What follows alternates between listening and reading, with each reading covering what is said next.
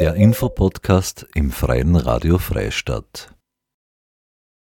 Sommerzeit ist Theaterzeit.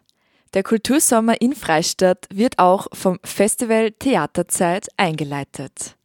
Den Startschuss zur Festivaleröffnung in der Messehalle Freistadt liefert die diesjährige Uraufführung Der verlorene Sohn. Regisseur und Autor Ulf Dückelmann erzählt inspiriert vom literarischen Stoff des biblischen Gleichnisses und Friedrich Schillers Die Räuber, ein neues Stück über Familie, Rebellion und Liebe. Der Konflikt mit Autoritäten und die Ablehnung der bestehenden Ordnung machen die Geschichte zur Folie für alles Rebellische und Revolutionäre. David Zimmering und Wolfgang Hundecker, beides Schauspieler im Stück Der verlorene Sohn, erzählen dazu noch mehr und geben auch Vorschau auf weitere Programmpunkte der Theaterzeit. Also es sollte losgehen, jetzt am 14.07. Freitag, ja. Freitag. Leider kam jetzt eine Krankheitswelle dazwischen, Mhm. die so stark war, dass wir leider die Premiere jetzt vom 14.07. auf den 20.07. verschieben müssen. Okay, Was uns noch nie passiert ist hier in Freistadt. Ja. Und jetzt sind wir doch schon oft da gewesen, aber das ist jetzt für uns auch Das erste etwas Mal. spooky, neu, Ja. ja. ja, irgendwann ist das erste Mal sozusagen. Irgendwann ist das erste Mal. Aber wir beide sind gesund geblieben Ja, ja. Und wird es das bis zur Tino bleiben? Ja, und natürlich. geben Bis uns ganz zum, große Mühe. Bis zum 5. August, da ist, glaube ich, die zweite, zweite Lesung. Mhm. Und dann können wir dann abtauchen. Okay, ja, und was steht denn jetzt statt dem 14. am 20. Juli denn an? Mit was wird denn die Theaterzeit eröffnet? mit Der verlorene Sohn, geschrieben vom Ulf Dückelmann, der der Regisseur ist, schon seit vielen Jahren und auch der Produzent zusammen mit der Susanne Bihari, nennt sie sich. Ja, nach. Du gibst das, mach ich die Bibel und du den, die Räuber. Ja. Naja, es ist egal. Also, die, Also, aus der Bibel genau. ist das äh, Zitat ja bekannt. Der, Und- der verlorene Sohn. Und die Geschichte ist aber so ein bisschen das Grundgerüst von den Räubern, von Schillers Räubern. Ne? Das war ja das Erstwerk von äh, Schiller. Erste Werk, was eigentlich eine Lesung sein sollte, damals ein Lesedrama und dann doch ein Bühnenstück geworden ist. Aber wir ähm, haben da ein richtiges Bühnendrama daraus gemacht. Und äh, das ist halt eine Adoption, ne? Der Schiller hat 17, 1781, haben wir ein bisschen Geschichte, anonym veröffentlicht, eben als Lesedrama und dann 1782 wurde es in Mannheim schon als Ja, da war die am Uraufführung. Nationaltheater aufgeführt mit Genau. riesigen, war ein riesiger Skandal, weil damals ja auch so eine Aufbruchstimmung war und scheinbar Ja. sind die Frauen reihenweise in Ohnmacht gefallen. Ich, ich war noch nicht dabei. Es aber war es ja war auch wohl sehr, sehr heftig. Genau, es war ja auch noch kalt dort. Ne? Es ist der 13. Januar gewesen, äh, 1782, die Uraufführung. Oh. Und vielleicht war es da drinnen dann so, ja, überhitzt durch das Spiel. Ja, weil eben im Original bei Schillers Räubern, so auch wie bei uns. Magst du Ja. weiter? Die Geschichte ist annähernd ähm, gleich geblieben. Es gibt einmal den Vater, dann gibt es den geliebten Sohn und dann gibt es einen Sohn, der nicht so geliebt ist. Aber das Besondere bei uns ist, das ist dann sind nicht zwei Söhne, sondern das sind ähm, zwei Geschwister, ein Sohn und eine Tochter. Und äh, der geliebte Sohn, der verschwunden ist, Das ist bei uns Karl, also Karl? auch wie beim wie Genau, bei ja. Schiller. Karl Mohr, oder? Ja, Ja. richtig, richtig. die Franziska ist dann Ja, ähm, der Franz. Der Franz in Schiller ist hier die Franziska. Ja.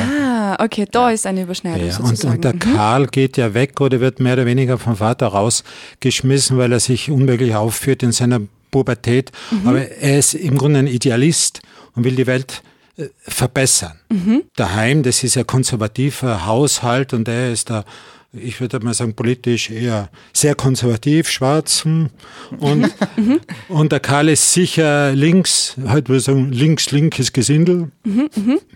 Ja, Aber spielt und revolutionär. Ja. Und er will die Gesellschaft verändern, trifft dann auf die sogenannten Räuber. Ähm, und da gibt es einen Mann, der Moritz Spiegelberg, den ich spiele, der sehr ähm, brutal die ganze Sache für sich nimmt und äh, die Ideen vom Karl so umsetzt, dass es eigentlich gar nichts mehr mit einer Verbesserung der Welt zu tun hat, sondern es ist einfach nur radikal und brutal und das wird dem Karl auch zu viel. Mhm. Ja, und er merkt, er wollte gar nicht, dass so viel Blut fließt oder dass dann äh, die Städte brennen und so. Und kommt dann auch äh, zurück zum Vater nach Hause, mhm. deswegen der verlorene Sohn. Mhm. Nach 10, 10 bis 15 Jahre später. Wolfgang, spielst du den Vater? Ja. ja. Okay. Und er kommt zurück nach 10, 15 Jahren. Ja, und sie wissen zu Hause überhaupt nicht, was jetzt los ist. Natürlich große Überraschung. Der ist natürlich mittlerweile abge. Der 10, 15 Jahre irgendwo als Out, wie sagt Outcast? Aussteiger. Aussteiger, Aussteiger ja, aber mit den Räubern und mhm. hat Überfälle gemacht und Terror und so weiter und so fort und steht dann plötzlich vor der Tür. Und alle erschrecken, was, was will er jetzt? Gell? Mhm. Will er jetzt äh, das Heim, das Haus zu Hause abbrennen und die Franziska. Also, noch ganz kurz. Vater liebt den Karl über alles. Ja. Und die Franziska, die Franzi, wie er sie abwertend auch nennt, die ist zu Hause, er hat einen Herzinfarkt gehabt und pflegt ihn und sie ist nur die bedienstete Mädchen für alles, aber überhaupt keinen Bezug zum Vater oder er mhm. zu ihr. Mhm, mh. ja. Und da baut sich bei ihr so Hass auf gegen okay. ihn. Aha. Und Karl hat sie noch sein Erbe auszahlen lassen damals. Vor 10 bis 15 Jahren, mhm. worauf die Firma, die gut lief, auch schon so eine Abwärtsspirale gekommen mhm. ist. Kann ich mir sozusagen die Handlung ähm, in der Jetztzeit vorstellen oder spielt die auch noch im Jahre Schillers? Also die spielt auf keinen Fall so spät. Mhm. Und ähm, man kann das in die heutige Zeit transferieren. Mhm. Es ist fast zeitlos, würde ich sagen. Es ist auf keinen Fall altmodisch, jetzt auch nicht in der Zukunft. Man kann sagen, jetzt. Mhm. Aber auch fast so wie, es kann auch noch in ein paar Jahren spielen. Ähm, es ist auch ortlos. Und ortlos.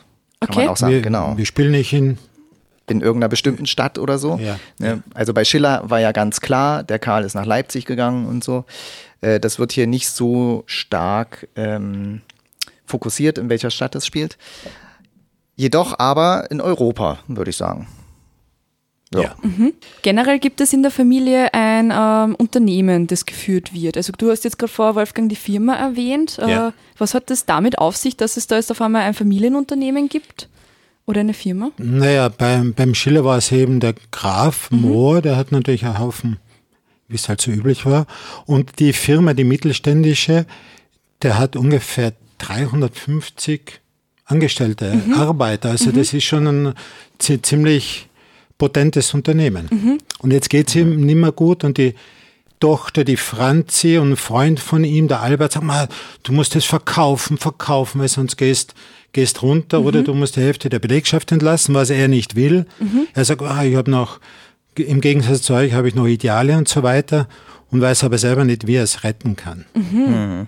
Okay. Was ich, äh, glaube ich, interessant finde, so wie ich das einschätze, dass die beiden Geschwister ja ähm, nach Liebe suchen. Mhm. Und äh, bei der Franziska ist, glaube ich, der, ich sage jetzt mal in Anführungsstrichen, der Liebesentzug so stark, ähm, dass sie so tätig wird, also äh, Pläne schmiedet, die so gefährlich sind, die sie auch umsetzt, die wir jetzt hier nicht verraten werden, was passiert aber das schon in die Richtung Psychoecke geht. Okay, oh, spannend. Ja. Das ist ja ähm, allgemein, die Theaterzeit ist ja dafür bekannt, dass sie eben äh, zeitlose Stücke aufgreift. Also in dem Fall der Ulf Dückelmann, der eben ähm, Regisseur, Produzent und auch Organisator des Festivals eben auch ist, greift eben zeitlose Stücke auf und äh, verbindet sie sozusagen mit der Zeit von heute auch teilweise sozialgesellschaftskritische Themen, oder? Genau. Mhm. Ja. So wie heute, wie zu Schillers Zeiten, die Zukunftsängste, die Polarisierung, mhm. Unsicherheit, äh, alles bricht zusammen. Jetzt haben wir noch das Klima auch dazu. Yeah. Das, ist, das ist mein Lieblingsthema. Das hatten die früher bei Schiller nicht, mhm. schätze ich mal. Gut, die hatten in den Städten genug mhm. Schmutz und Dreck ja. und wenig Hygiene, aber allgemein mhm. nicht. Mhm. Ja. Und es äh, ist ja auch wieder eine Abwechslung zwischen ähm, Spiel und Film mit einer Leinwand auf der Bühne. Ne? Aha. das ist ja auch das Besondere, was äh, ineinander äh, zahnt und übergreift. Und da gibt es eben halt auch Szenen, wo zum Beispiel die Franzi mit einer Psychologin eine Sitzung hat, was ja hochaktuell ist. Ja. Ne? So, und damit ist es auch wieder in der heutigen Zeit gelandet. Also die Filme sind dramaturgisch eingebunden, Ja. Fließend zwischen Film und Bühne. Das heißt, jetzt haben wir Theater und Film mehr oder weniger ähm, vermixt. Könnt ihr mir noch weitere Programmpunkte zur Theaterzeit sagen? Naja, also die Lesung, die ich vorhin erwähnt habe, 4. 5. August, und da kommt eben der Köhlmeier und die Monika Helfer, seine Frau, Tarek Leitner an einem Abend und die Brigitte Schweiger, der Verein hier, die lesen auch und das wird auch, wir lesen auch, aber das wissen wir noch gar nicht, wie wir da rein eingebunden Das sind. kommt dann auf, sozusagen. Ja, ja, das wird spätestens dann klar sein. Dann wird äh, natürlich der Elvis spielen dieses Jahr. Ja. Also der, die Elvis-Filme werden gezeigt, Okay. die aber auch eine Verbindung mit Live-Musik auf der Bühne und der Kinofilm auf der Leinwand. Die spielen ja live dazu. Und die, wir Das haben wird die spannend. gedreht, diese elvis Ja, genau, wir haben Wirklich? mitgespielt. Wow. Ja, Und der Elvis, ist der Rudi Hofer ja, aus Pregarten. Das ist ein genialer Elvis-Interpret. ein Urgestein. Und das wird, das wird wirklich, Rocken. genau, ja, gut. Sehr Das ist Rock'n'Roll. Hätte Dann gibt es Ja. noch den Puls äh, Film Award, also einen Kurzfilmwettbewerb, wo ähm, junge ähm, Filmemacher innovative Filmideen umsetzen konnten in kleine Kurzfilme und die werden eingereicht. Ich glaube, jugendlich und äh, 30, denke ich so. ist zwischen jugendlich und Ja, genau. da sind aber, glaube ich, ähm, recht berühmte Leute teilweise, die sich das anschauen und dann ihr Urteil geben werden.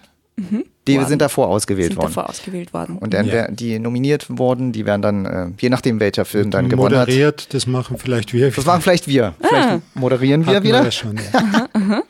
Wie fühlt man sich denn generell als äh, Schauspieler, wenn man bei der Theaterzeit mitspielen kann? Ganz großartig. Ist ein Privileg, ja. Ja. Das war auch sehr genießen und die Stimmung im Ensemble ist auch meistens sehr gut und witzig und auch natürlich auch konfrontativ, aber es ist halt wirklich eine tolle Gruppe. Es gibt immer spannende Gespräche auch zu dem Stück, zu den Rollen. Und diese tolle Bühne, da drauf zu spielen, das ist schon ein sehr großes Privileg. Auf so großen Bühnen spielt man ja nicht immer. Und ähm, die Bühne ist auch so konzipiert, dass es überhaupt keine Stellwände gibt. Es gibt ein paar Vorhänge. Und es äh, müssen keine Bühnenarbeiter auf die Bühne gehen und irgendwelche Sachen verrücken oder Stühle rauftragen, sondern ähm, die Räume werden mit Lichtgassen hergestellt, sodass diese riesige Bühne doch punktuell plötzlich ganz intim wird. Und das kriegt der Ulf sehr gut hin. Und das ist äh, ein riesiger Aufwand, wenn man da reingeht in die Halle und sie- mal den Blick raufwirft, wie viele Scheinwerfer da oben Ja. hängen. Das, das macht eben viel, wie der David sagt, von dem ganzen, von der Atmosphäre auch aus.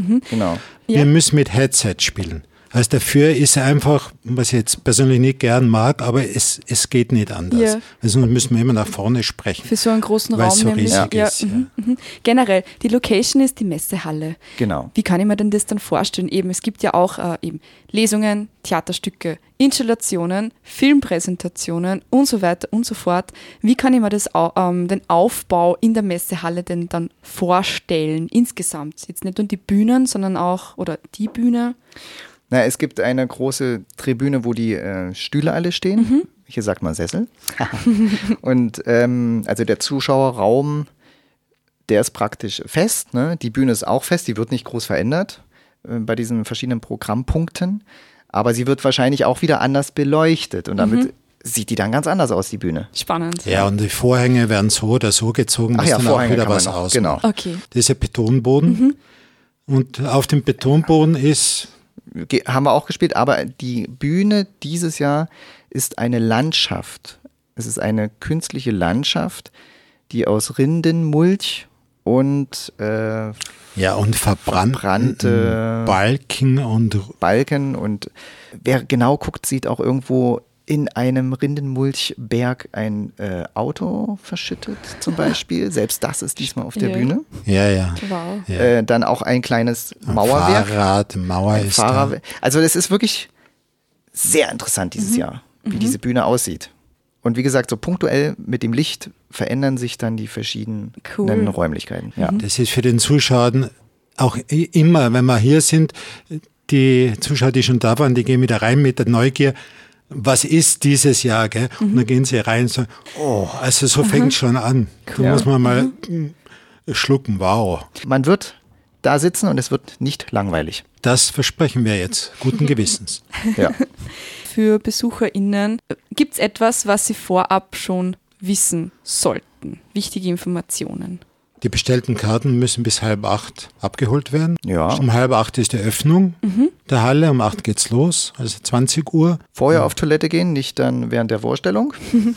Genau, wir machen eine Pause ungefähr nach Ja. fünf Viertelstunde, also da ist ja Altersbeschränkung. Generell bei dem Stück Bei, der bei dem Stück, ja. Ich weiß nicht, 16 oder 15? Naja, es muss- ist muss man normalerweise nachschauen. 16 oder so, aber die, also wenn da Menschen mit kleineren Kindern kommen, Nee, ist wird nix. gesagt, Leute, es hat keinen Sinn. Okay. Junge Leute können trotzdem kommen. Ab dem Alter.